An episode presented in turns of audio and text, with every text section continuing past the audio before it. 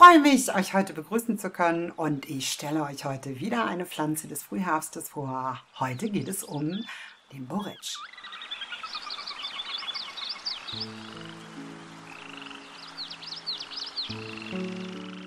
Was ist die Pflanze? Der Boric ist eine krautige, meist einjährige Pflanze, die bis zu 50 cm groß wird.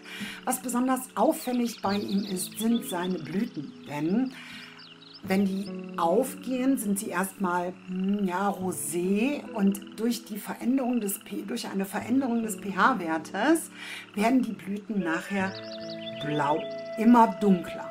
Das ist wirklich faszinierend zu sehen. Hat man den Boric einmal im Garten, wird man ihn meistens recht schlecht wieder los, denn er ist sehr hartnäckig, er wirft seine Nüsschen aus und kommt jedes Jahr wieder. Er wird sehr gerne als Gewürzkraut verwendet und gibt vor allen Dingen Salaten markanten Geschmack. Aber aufgrund seiner Inhaltsstoffe sollte er wirklich nur sehr selten den Speiseplan bereichern, denn er schädigt Leber. Als Heilpflanze wird er auch innerlich als auch äußerlich verwendet, aber auch da muss ich ganz ehrlich sagen, für Hautausschläge ist es okay, aber innerlich würde ich ihn nicht verwenden. Außer fürs Räuchern, denn da hat er hervorragende Heilwirkung.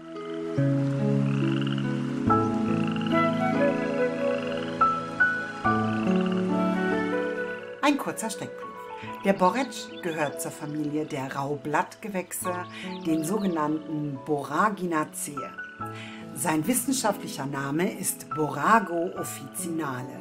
Verwendet werden die Blüten, das Kraut und das Öl.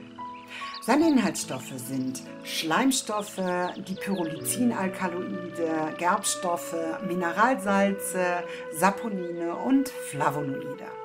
Anwendungen ist Hautausschläge, Wunden, trockener Husten, Erkältungen, trockene Haut und es ist ein Nahrungsergänzungsmittel beim Hundefutter.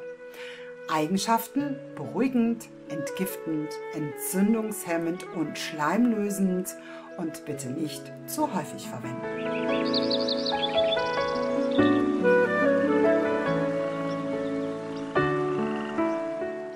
Kommen wir zu meiner Lieblingskategorie Wissenswertes über den Boric. Wie ich eben schon gesagt habe, nahm man früher die ganze Pflanze. Denn schon im Mittelalter wurde er als Heilpflanze verwendet. Man stellte aber fest, dass er leider auch die Pyrrolizin-Alkaloide enthält und entsprechend die Leber stark schädigt. Der Boric tut aber Hunden gut, nämlich das Öl aus dem Samen ist wegen der enthaltenen Gamma-Linolensäure in der BAF-Ernährung neben Fisch- und Hanföl als Nahrungsergänzung immer gerne gesehen.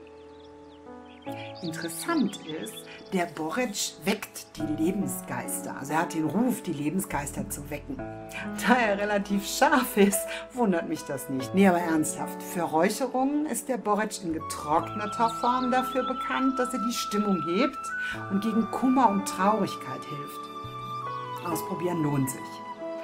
Wer das Räuchern nicht mag, kann natürlich auch Räucherpralinen für eine Duftlampe verwenden.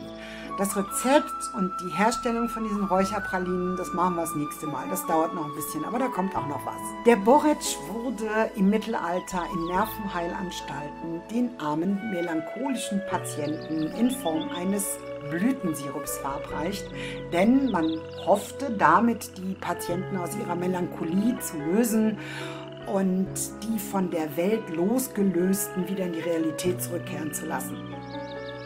Ob das gewirkt hat oder nicht, weiß man nicht. Und vor allen Dingen wurde es auch wissenschaftlich nie nachgewiesen. Deshalb bin ich froh, dass es heute bessere Medikamente gibt und dass sich um die Patienten anders und richtig gekümmert wird.